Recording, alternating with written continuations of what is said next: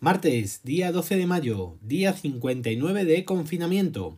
176 nuevos fallecidos en las últimas 24 horas. En total, 26.920 personas fallecidas.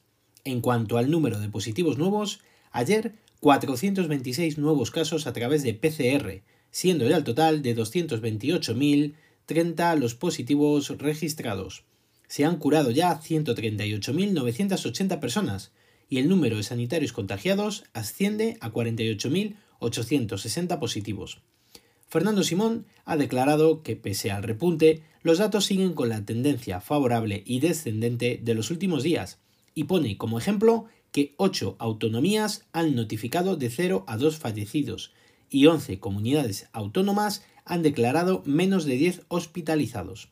Sigue advirtiendo de que no podemos bajar la guardia el Ministerio de Sanidad ha publicado una nueva orden en la cual informan de que las personas que lleguen a España desde el extranjero deberán guardar una cuarentena de 14 días siguientes a su llegada. Dicha orden será efectiva a partir del 15 de mayo y estará vigente durante el estado de alarma y sus respectivas prórrogas. ¿Cómo deberán actuar estas personas? Pues deberán permanecer en sus domicilios o alojamientos debiendo limitar sus desplazamientos a salidas para comprar alimentos, productos en la farmacia y bienes de primera necesidad, así como asistencias a lugares por motivos de fuerza mayor, pero siempre con el uso de mascarilla. El alcalde de Madrid, por ejemplo, ha propuesto que el uso de mascarilla sea obligatorio también en la calle, ya que piensa que sería una medida muy razonable. Yo estoy de acuerdo, ya os lo comenté ayer. Bien es cierto que habrá personas que no puedan llevarlas, o por ejemplo para los niños será complicado, pero en la medida de lo posible se debería de llevar la mascarilla, al no poder mantener los dos metros de distanciamiento en muchas ocasiones. Fernando Simón, preguntado sobre la obligatoriedad del uso de la mascarilla, ha evitado pronunciarse. Insiste en que su cumplimiento sería complicado y que no todo el mundo lo podría hacer de la misma forma, siendo su obligatoriedad un problema importante. Por su parte, el ministro de Sanidad ha dicho que no es descartable que se produzca un segundo brote en España y ha pedido de nuevo que sigamos las recomendaciones sanitarias para evitar que volvamos a un confinamiento estricto. En cuanto a las críticas de las comunidades autónomas que no han pasado a la fase 1, Salvador Illa ha indicado que no se puede decir que sea por motivos políticos, sino que se han utilizado criterios de muchísima prudencia y no se puede hablar de otra cuestión. El gobierno ha prohibido las rebajas para evitar aglomeraciones en las tiendas y solo se permitirán online.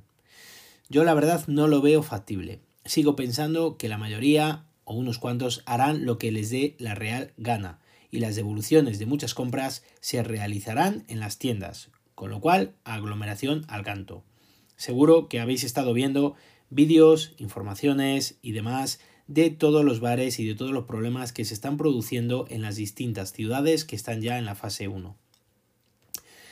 La empresa municipal de transportes de Madrid ha diseñado con pegatinas los asientos que los viajeros no podrán utilizar para así cumplir con el 50% de limitación del aforo. Me parece genial, la verdad, pero tengo una pregunta. Una vez que esos asientos estén ocupados, ¿el resto va de pie al lado de los que estén sentados? No sé cómo lo harán, la verdad. Eso me ha quedado un poco mm, en duda.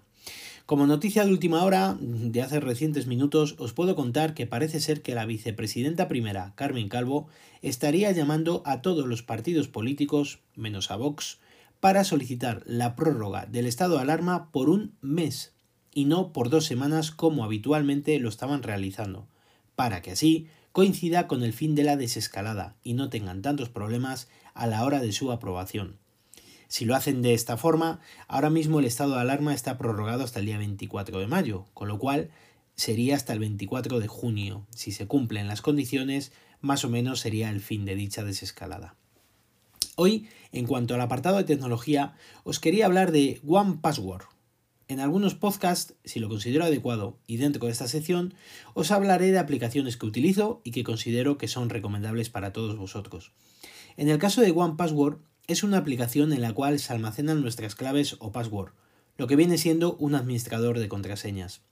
Yo llevo utilizándola desde hace un montón de años Y si bien es cierto que cada vez la utilizo menos porque he confiado en el llavero de iCloud, sobre todo por su comodidad y por mi uso con todos los dispositivos de Apple, es imprescindible para recuperar claves de las cuales no te acuerdas o hace tiempo que no utilizas. Se puede configurar para que te proponga claves complejas y lo único que tendrás que hacer con esta aplicación es acordarte de la contraseña maestra, es decir, la contraseña de acceso a la aplicación.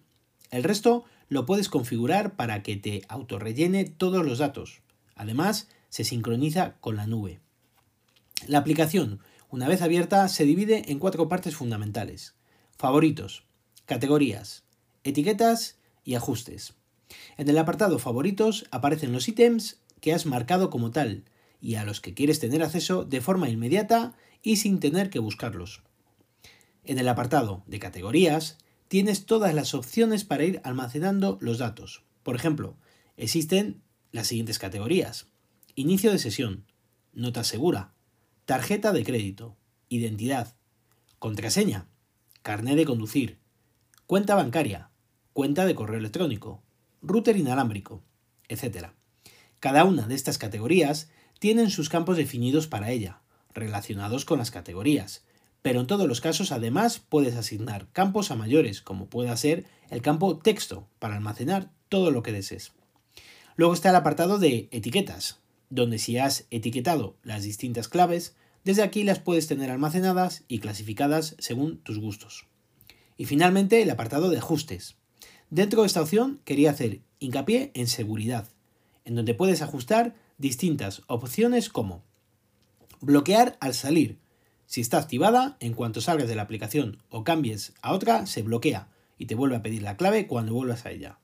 Bloqueo automático. Te permite configurar que se bloquee automáticamente después de 1, 2, 5, 10, 15, 30 minutos o una hora.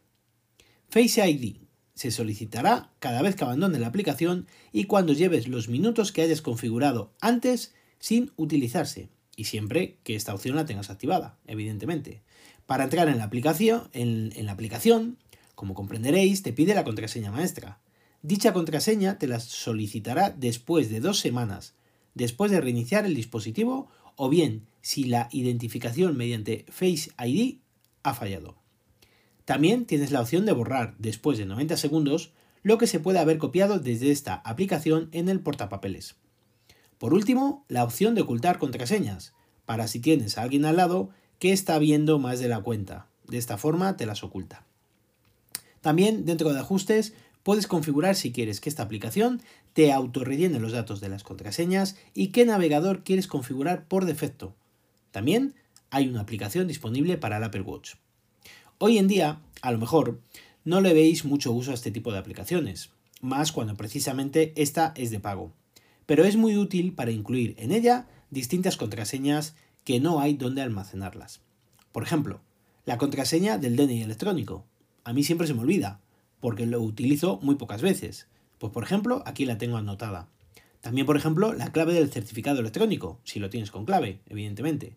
Las claves de los routers, sobre todo porque te permite copiar y luego pegar, y es bastante cómodo. Números de cuenta, con el IBAN o el CCC, para así no tener que andar abriendo las aplicaciones de los bancos. Tarjetas de fidelización, por ejemplo, para no tenerlas que llevar y gracias a esta aplicación puedas tener almacenados datos como número de socio o usuario.